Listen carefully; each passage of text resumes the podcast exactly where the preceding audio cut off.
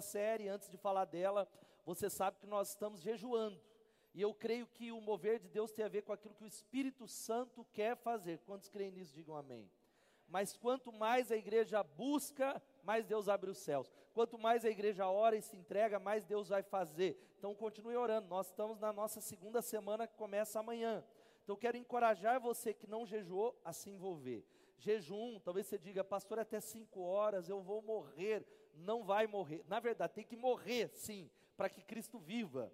Morrer a sua carne, mas você não irá morrer, mas é um desafio. Mas jejum não é greve de fome, jejum é oração intensificada. Então, mas Deus usa todas as coisas, uma necessidade, um problema, para atrair você para perto dele, o desespero, e antes do milagre, esse homem não tem nenhuma fé, a não ser aquela que vai a Deus por causa do desespero desesperado porque o filho está morrendo. Quantos têm filhos aqui? Levantem as mãos. Você tem de se colocar dentro do texto o desespero desse homem. Agora não é assim que Deus age. Talvez você está aqui apenas interessado em milagres.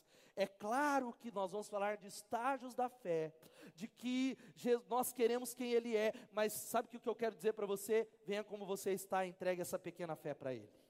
Venha como você está e olhe para Jesus, porque a necessidade, a sua fé não é um fogo ainda, é apenas uma fagulha, mas essa necessidade, olhando para Ele, nós vamos ver no texto, Ele fará essa fé se transformar num fogo e crescer, crescer, crescer, porque a fé é uma semente. Porque, como a gente falou semana passada, você precisa guardar isso. A matéria-prima, tem uma matéria-prima do milagre, é os problemas. E quanto maior os problemas, maiores serão os milagres. Quem pode dar um glória a Deus? E o que eu quero conversar com você dentro do texto é quais são as atitudes que fazem a nossa fé aumentar. Quais são as atitudes que eu e você devemos ter para que a nossa fé aumente? E vemos nesse texto com esse oficial, esse oficial do rei. Em primeiro lugar, ele teve uma atitude de humildade, uma atitude de humildade.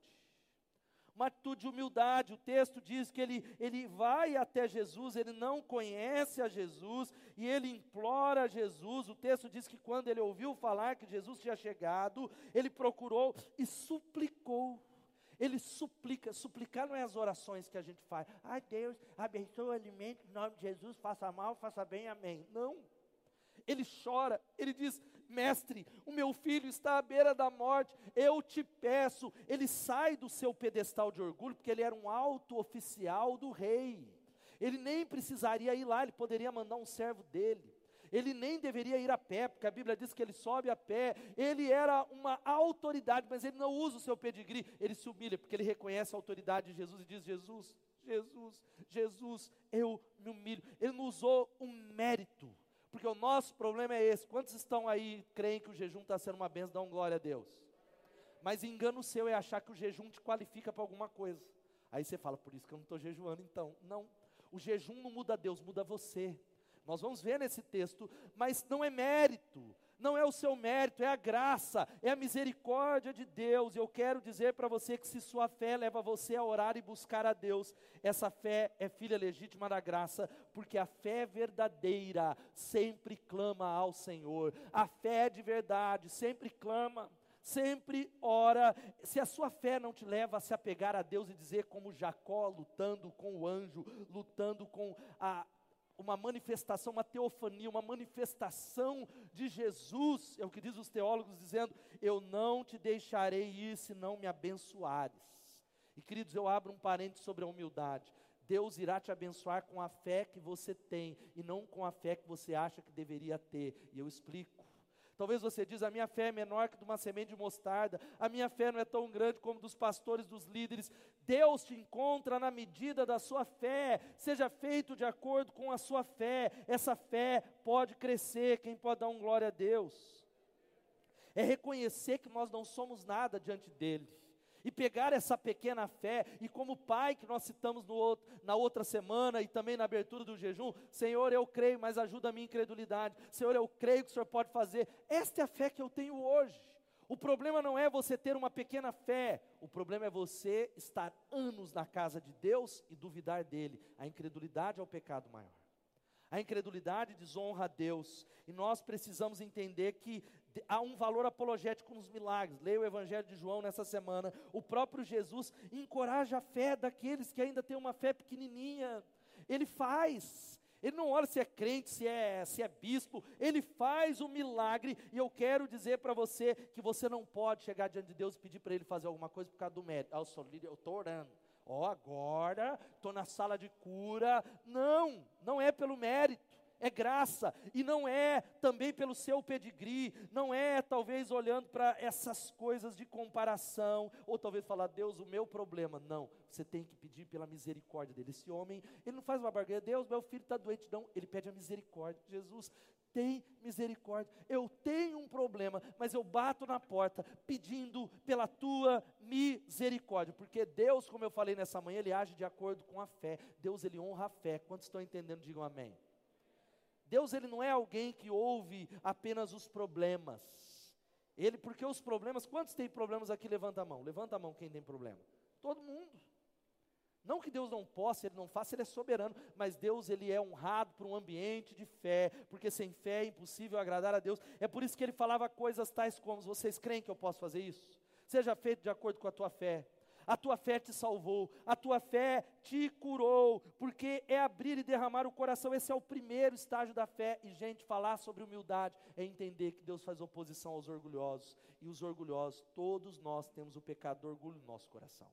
O problema é que falar de orgulho a gente confunde com outro tipo de orgulho que é a soberba. Talvez você não seja soberbo, mas no íntimo existem áreas de todos nós. É o pecado de Lúcifer, é o pecado máter, é o pecado cabeça. E a Bíblia diz que Deus dá graça aos humildes, mas Ele faz oposição aos orgulhosos. E talvez uma das atitudes mais intensas de humildade é pedir ajuda para alguém. Talvez uma das demonstrações maiores é falar: Tiago, ora por mim. Tiago, ore por mim. Não é só Jesus, é abrir, é pedir ajuda, é pedir socorro. E eu digo a vocês, nós precisamos nos humilhar. O louvor serve para isso. Não tem a ver com a gente.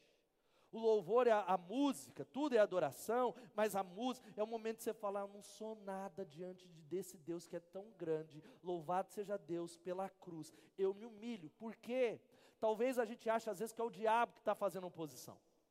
A gente acha que é uma pessoa ou outra, mas o problema é que há muitas situações que é Deus que, que está com a mão no nosso peito, falando: eu estou resistindo o seu orgulho, eu estou resistindo a sua altivez, porque Ele dá graça aos humildes, mas Ele resiste àqueles que são soberbos. O orgulho é o início da ruína. Agora, queridos, o primeiro estágio da fé que tem a ver com humildade, veja só, é a fé que busca. Diga fé que busca. Era uma fé pequena muito pequena, mas foi essa fé que o levou a agir, porque tão logo Deus dá essa fé para o homem, pequenininha, fagulha, esse homem ele sai da passividade, ele não é mais ocioso, porque a fé sem obras é morta. É por isso que eu, creio, mas não, não move uma palha, porque fé é ir em direção a uma pessoa que se chama Jesus. Fé é caminhar pela fé, é sair da cadeira, é caminhar para. Pode ver que os milagres de Jesus, até mesmo os aleijados eram levados para Jesus por alguém. A fé nos coloca em movimento. Quantos estão entendendo isso? Digam amém. Ela nos tira da nossa zona de conforto. Veja só, obter essa fé que busca leva-nos a ser diligentes. Sabe o que significa? Aonde há um sermão sendo pregado, aonde há um culto. Aí não vou porque tem aplicativo, aí eu não vou. Levanta, meu irmão. Ah, não vou porque é minha internet. Ah, não entro por causa do Zoom. Ah, eu vou depois. Uma fé que busca faz você andar 32 quilômetros, que é a distância de Cafarnaum a Caná da Galiléia.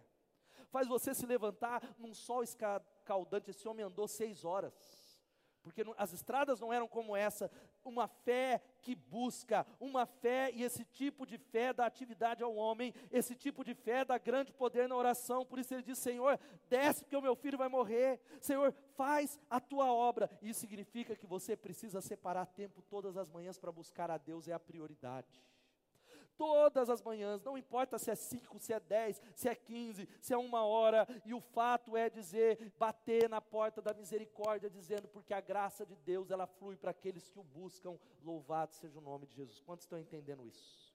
Agora, uma doença que ataca a nossa fé, sabe qual é a doença da fé? É a suspensão da nossa vida de oração.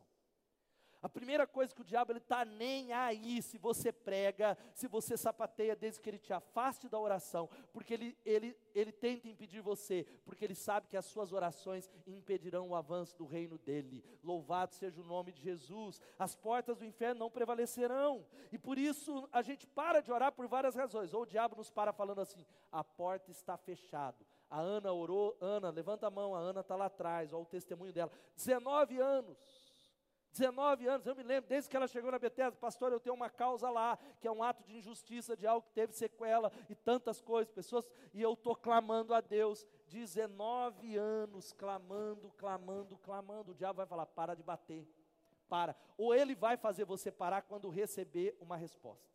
Quantos aqui já buscaram e buscaram a Deus no meio de um problema? Levanta a mão, você buscou a Deus. Talvez você não está buscando tanto quanto teve problema, porque o diabo falou, pare de orar. E às vezes a gente para de orar por isso. Segunda atitude, vamos lá, é que ele demonstrou coragem. Uma atitude de coragem. Ele poderia, é coragem com o quê, pastor? Ele era um oficial, alguns estudiosos dizem que ele poderia, nós não sabemos, talvez Cusa. Cusa era o administrador de Herodes, está lá em Lucas capítulo 8, marido de Joana, que sustentava o ministério de Jesus com os bens. Outros dizem que ele poderia ser Manaém, um dos profetas e mestres da igreja de Antioquia. Nós não sabemos se ele é esse homem, se ele se transformou nesse homem, mas o fato é que ele era ligado ao rei. E o rei havia mandado matar João Batista, sei lá quanto tempo antes. Jesus, ele era alguém que fazia motins, era alguém que dizia que era rei. Ele poderia ser executado por Herodes, mas sabe o que ele falou? Pouco me importa, porque eu tenho uma necessidade, eu tenho uma coragem de buscar a Deus, eu vou buscar o meu milagre, eu vou orar pelo impossível. Você tem coragem de clamar? Você tem coragem de buscar a Deus, coragem para fazer mudanças, para tomar decisões. Lembra disso, importa obedecer a Deus do que obedecer aos homens. Quem demora para tomar decisões porque está é, procurando o aplauso dos homens, perde a presença e a unção de Deus, perde o favor de Deus. E o fato é que a gente gosta de agradar os homens aqui. Por exemplo, quantos aqui gostam de ser criticado? Levanta a mão. Tem alguém que gosta? Eu gosto mesmo, tá? É polêmica no Facebook. Ninguém gosta. E por que, que nós não gostamos? Porque a gente quer agradar. Aí eu quero agradar o Tiago ali, é, acontece, é de briga. Quem já brigou que alguém criticou você? Eu fiz isso hoje. Quem, quem, quem já brigou, falou, ficou, porque nós queremos agradar os homens, nós vivemos da glória dos homens, isso é um grande perigo. Coragem também para acreditar no que falaram sobre Jesus. E querido, o pedido que a gente tem que fazer é ter coragem. Nós vamos orar daqui a alguns minutos de pedir a Deus para que Ele marque para nós alguns encontros sobrenaturais e divinos. Quantos vão sair para o trabalho amanhã cedo? Levanta a mão. Quem não está no home office, você precisa sair. E quem está em casa, orar assim: Senhor, eu te peço que o Senhor coloque no meu caminho alguém que precisa do Senhor. Eu te peço que o Senhor marque um encontro com o sobrenatural, como aconteceu com esse homem. Eu quero dizer para você que você não pode dar um prazo final para Deus, mas pode confiar no tempo de Deus. Ele nunca está adiantado, ele nunca está atrasado, ele sempre está na hora certa, o tempo todo. Louvado seja o nome de Jesus. É coragem para saber que milagre às vezes acontece em etapas. A Ana está ali, a gente escolheu esse testemunho, não é, Ana? 19 anos.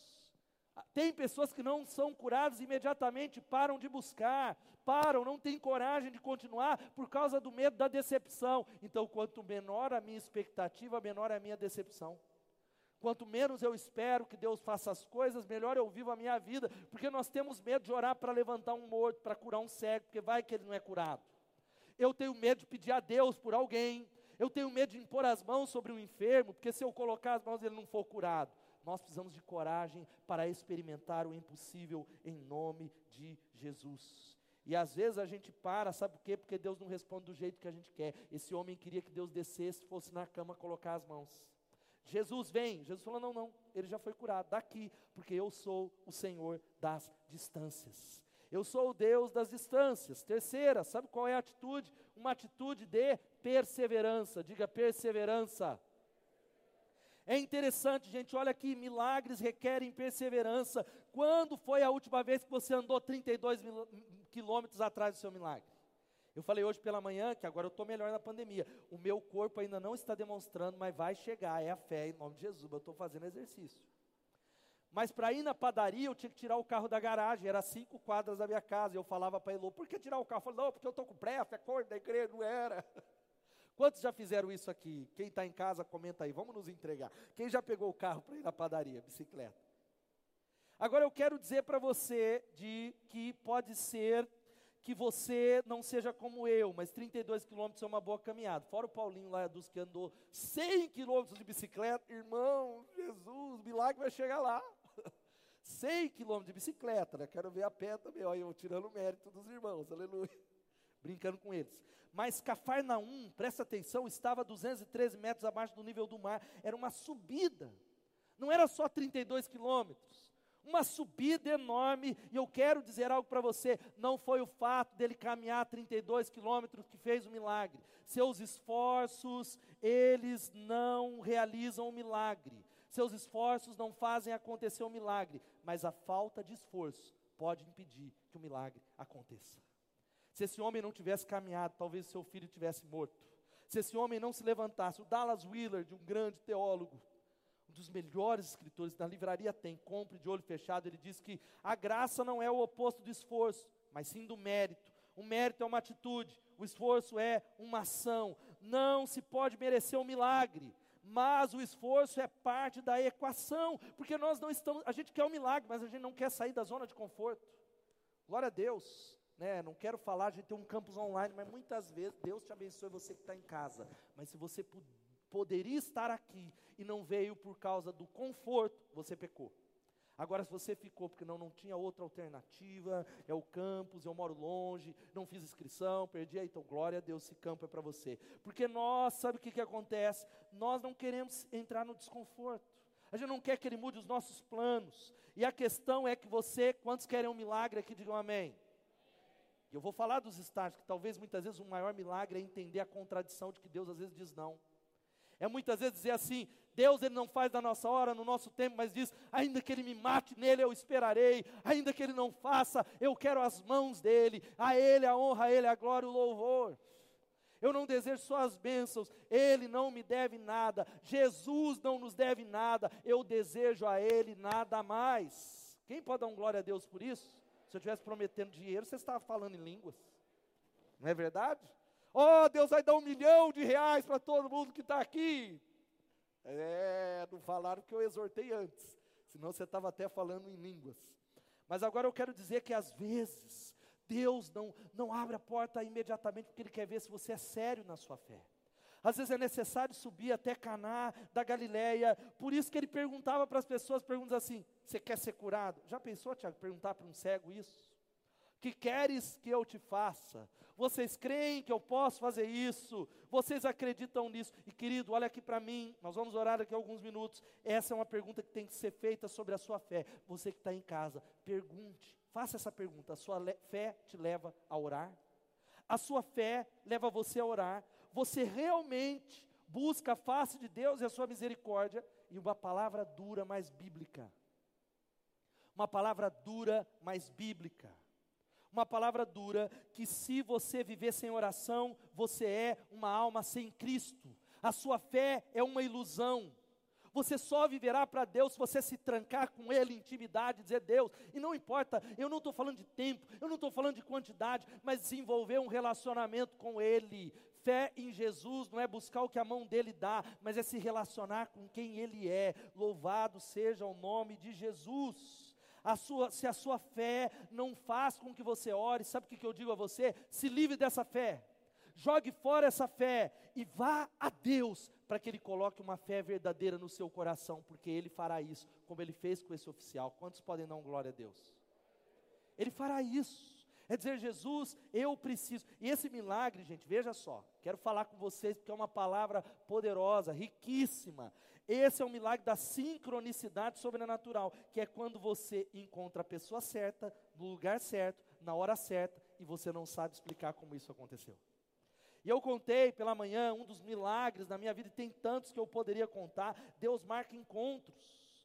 Por isso você não precisa ficar fazendo seu merchan.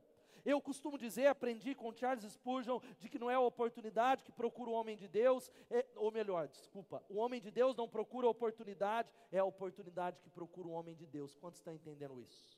Ah, mas então eu vou ficar passivo? Não, lembra, é a fé que busca. Mas eu creio nesse Deus. Eu me lembro que indo para a faculdade teológica, Deus me enviou, eu fui, e eu fui para lá, enviado pela minha igreja, que não podia pagar toda a quantia, não encontrei um emprego lá, seis meses, era muito alto, eu pagava a casa, comida, voltava no final de semana, o lugar que eu morava, a faculdade, o final do semestre, eu estava completamente endividado. E eu fui para aquela garagem orar e buscando a misericórdia, falando: Deus, eu demorei quatro anos para ir, o Senhor me chamou para ser um pastor, a igreja me enviou, eu não estou entendendo, eu pedi a conta. Será que eu me enganei, Deus? Mas eu clamo o teu nome, faz um milagre. E eu não sei até hoje quem foi, talvez o Fernando saiba, que ele era da igreja lá, de que eu tinha que tomar uma decisão a minha conta, foi um depósito, alguém depositou, que eu não sei até hoje, eu acho que foi o pastor Elias Beloni, se ele estiver colocando um depósito na minha conta, que era exatamente a minha dívida da faculdade. E eu precisava de um emprego. E eu estava na igreja, como nessa noite, eu era um seminarista, e aí tal, eu precisando pregar, e lá aquela igreja batista era assim, ó, irmãos, ó, acabou o horário, o povo levantava e ia embora, é sério, dava ali tipo 9 e 10. Você conhece essas igrejas? O povo ia embora, então calma aí.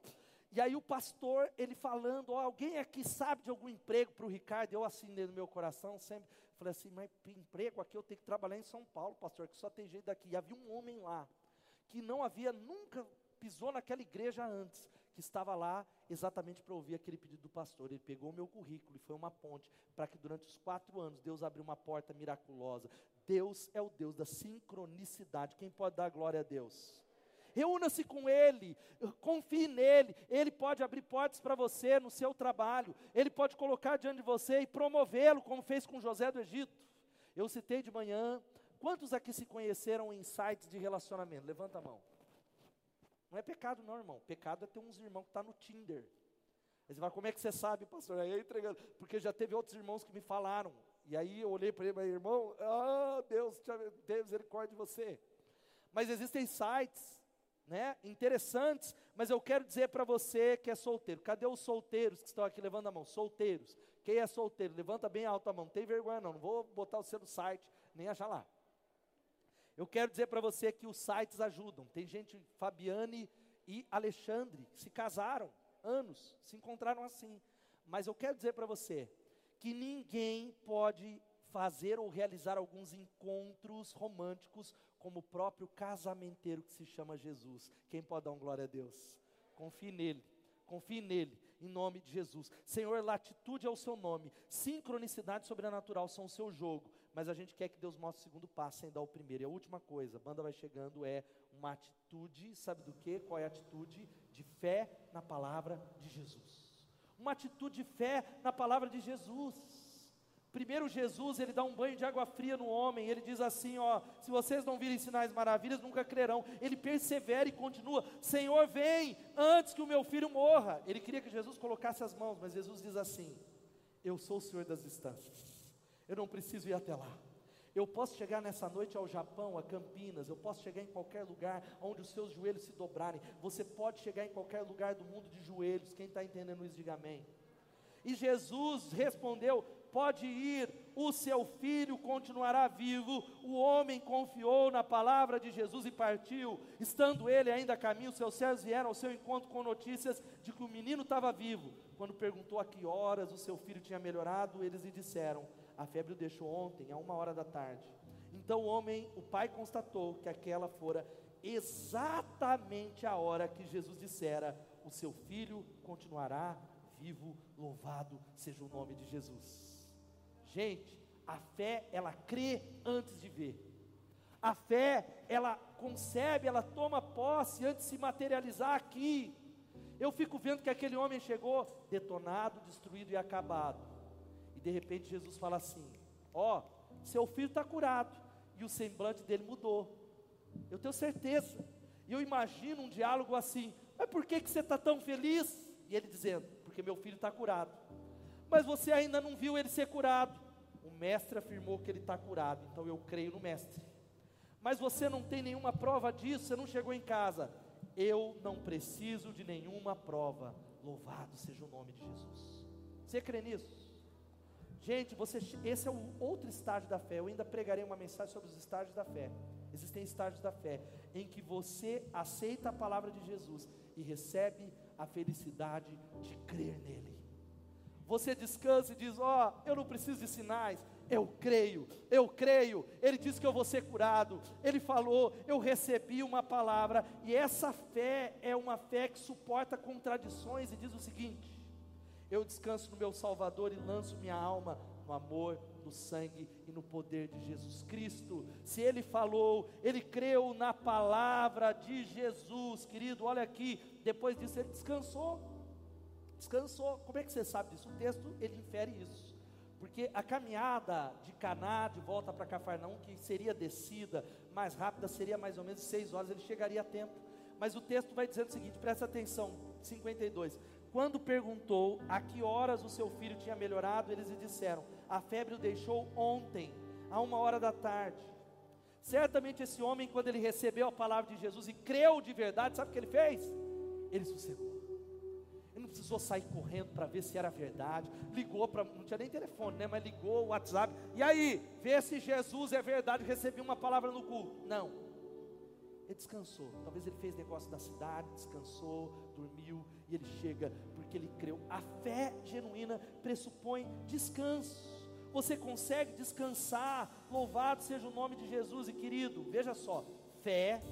Manda vai ficar aqui ainda. Fé não é uma mera admissão de fatos intelectuais. Eu citei, eu vou usar o mesmo exemplo da manhã. Quantos aqui conhecem o Neymar? Já ouviu falar de Neymar Júnior, jogador de futebol? Levanta a mão, sério. Ninguém? Duvido. Quem já ouviu falar de Neymar? Ouviu?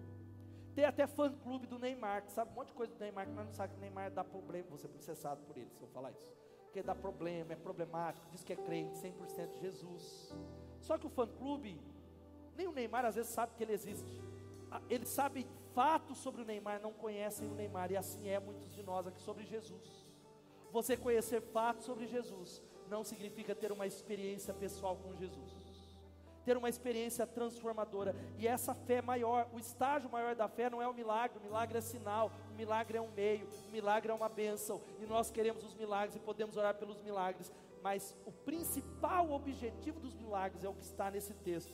Assim creram ele todos os da sua casa. Aleluia. Dá um glória a Deus. Sabe por que isso? Nós precisamos entender isso que o milagre ele é temporal. A salvação é para todo sempre. Louvado seja o nome de Jesus. Gente, eu quero orar com você e dizer que imagine a singularidade desse milagre que redefiniu a realidade, desafiou as quatro dimensões, espaço, tempo, porque foi um milagre da distância. Jesus, para ele não há passado, presente, futuro, não há aqui ou ali. E eu fecho com duas perguntas. Sua fé te faz trabalhar? Se você crê na palavra de Jesus, tua fé é operosa e tem obras, porque Tiago diz que a fé sem obras é morta, é mentira. Se você, Deus não te salvou para ficar sentado ouvindo mensagem no culto e louvor, Ele chamou você para trabalhar, dá um glória a Deus, para trabalhar no reino dEle, é por isso que Lucas 17, versículo 10, tem um murro no, no meu estômago. Tem um murro para aqueles que servem na igreja. E às vezes a gente acha que faz demais, né? Ou oh, essa semana, ah, eu fiz para Deus, eu faço mais. Olha o que ele diz. Veja só, passa para mim, Daniel, Lucas 17, 10. Diz assim a palavra de Deus: Assim também vocês, quando tiverem feito tudo o que lhes for ordenado, devem dizer: Somos servos inúteis, apenas cumprimos o nosso dever. Louvado seja o nome de Jesus. Você não é um cristão autêntico se você não é honesto nos seus negócios. Ei, você que está assistindo ou está no meio de semana, você não é um crente de verdade se você é desonesto, porque se sua fé não te faz íntegro ainda, você não é cristão. Você precisa se converter. Não importa se você, ah, eu sou do louvor, eu sou pastor, você precisa se converter. Pastor, então Deus pede perfeição? Não, mas Ele pede honestidade e integridade. Crente que ainda faz gato net, que engana no imposto de renda, que explora as pessoas, que joga o preço do serviço, que você precisa de arrependimento. A palavra e a última pergunta que eu faço é essa: sua fé abençoa a sua casa? Plena certeza de fé que é a salvação. A sua fé abençoa o seu lar, a sua fé levanta um altar de adoração, porque isso aqui é celebração, não é culto. Tudo que vivemos aqui na adoração tem que acontecer na sua casa. Ei, jovem, na sua casa, larga o Instagram, para de viver uma fé fake e se rende aos pés de Jesus. Aleluia. E por conta disso, a família dele creu. Olha o que diz o texto: assim creram ele, todos da sua casa. Diga todos da sua casa. E eu citei hoje de manhã e amo demais o que diz o Roland Hill. Presta atenção. Quando um homem se torna cristão, até o seu cachorro e o seu gato precisam ser melhores. Louvado seja Jesus. Falei para Elo, Elo está lá, eu falei, vamos avaliar que tem uns gatos nossos que não tá muito crentes, eles precisam melhorar. Tem cachorro que precisa converter. Mas eu acredito nisso. Eu acredito que quando um homem se torna cristão, tudo melhora na vida dele, não é perfeição, todas as relações, ele se torna um marido melhor, uma esposa melhor, um pai melhor, um pai mais presente. Ele se transforma num funcionário melhor, num patrão melhor. Do contrário, a sua fé não é genuína. E eu fecho com essa promessa tá, pode voltar Atos 16, 31, que eu queria que você lesse comigo. Vamos ler, vamos ler juntos? E eles disseram: crê no Senhor Jesus Cristo e será salvo se você recebe essa palavra, aplauda Ele. É uma fé que não vai descansar, não vai descansar, que vai bater na porta e dizer: Deus, há uma promessa sobre a minha casa. Eu tenho orado, Deus, assim como a fé começou com a minha mãe, que toda a minha geração, enquanto o Senhor permitir, servirá ao Senhor, porque eu e a minha casa serviremos ao Senhor. Eu clamo que a fagulha na fé no coração das minhas filhas cresça, cresça, cresça, cresça, que elas sejam como flechas que irão além do que nós iremos para a glória de Deus. Fique de pé no seu lugar, querido irmão. Você que está em casa, fique de pé, sai do edredom, edredom nem dá nesse calor. O segundo milagre, veja só, esse é o fechamento para a gente cantar. Aconteceu bem perto do primeiro. Milagres, preste atenção, acontecem em espaços geográficos temporais. Há épocas determinadas e lugares específicos em que Deus, ele hoje de noite, Deus fez algo extraordinário. Amém ou não? E eu creio que é só uma gotinha dos céus abertos. Mas há alguns lugares onde Deus ele mostra a glória dele de maneiras jamais vistas. Eu já fui em igrejas onde eu vi cego enxergar milagres, gente largar a cadeira de roda, gente, outras, a conversão que é o maior milagre. E sabe o que eu quero dizer para você? De que Deus era difícil não ter fé em Caná da Galileia porque o cheiro do vinho ainda estava no ar, louvado seja o nome de Jesus. O cheiro do milagre estava lá ainda. Era impossível não acreditar. E existem alguns lugares onde é impossível você não crer. Por isso que nós queremos que a nossa igreja seja um ambiente de fé, que é onde o não crente chegar e ele diga: Eu creio no meu milagre. Não tenha como ele não crer, que ele chegue na sua célula e a sua célula seja um ambiente não de incredulidade, mas de fé na palavra, de convicção, que não tenha como ele não receber Jesus, porque ele vai crer em nome de Jesus. Por isso, irmãos, olha aqui, eu não coloquei na rede, mas vai aparecer nas redes da igreja. Envie seu testemunho para nós. Conte seu testemunho para todo mundo. Eu, eu falei do Wesley, se ele estiver na transmissão, e eu ouvi o testemunho do Wesley, eu estou brincando com ele 500 mil vezes. Eu sei até contar o testemunho dele. Mas sabe o que eu falei para ele? Ele voltando à nossa comunidade, eu falei, cara, olha, eu quero dizer uma coisa para você. Se Deus te deu um milagre tão grande, é porque Ele colocou uma unção sobre você. Que unção é essa? Na medida que você conta para alguém os feitos do Senhor, Deus vai ativar a fé no coração de alguém que precisa de um milagre. E Ele vai fazer de novo. Porque Deus não faz acepção de pessoas. Quantos estão entendendo isso? O testemunho é o catalisador da mudança da atmosfera do presente. Que mostra o que Deus fará. O testemunho é o veículo. Fale, fale, fale, fale. Por isso, a gente precisa voltar e contar de novo. Voltar em alguns lugares. Eu acho que onde o Mércio está, eu falei nessa manhã, bem onde o Marco Mércio, levanta a mão, Mércio, só para o povo ver. De manhã eu esqueci de pedir para levantar a mão. Eu, durante a semana aqui, durante a semana, eu não faço isso todo dia, eu me ajoelho exatamente onde ele está. Sabe por quê? Quando nós vimos ver esse local pela primeira vez, a igreja fechou o contrato, quem lembra disso aqui como era? A gente não tinha dinheiro, o caixa da igreja estava entrando no vermelho era o momento da crise financeira brasileira, você lembra? Mas nós falamos, nós vamos porque a fé, ela toma posse antes de ver. Deus vai fazer isso para a glória de Deus. E aí sabe o que eu faço durante a semana? Invariavelmente eu ajoelho ali, porque era onde eu ajoelhava quando estava construindo aqui, quando eu via durante a semana, falando, Deus, se o Senhor fez, faz de novo, faz de novo, faz de novo. Se você recebe essa palavra, aplauda o Senhor.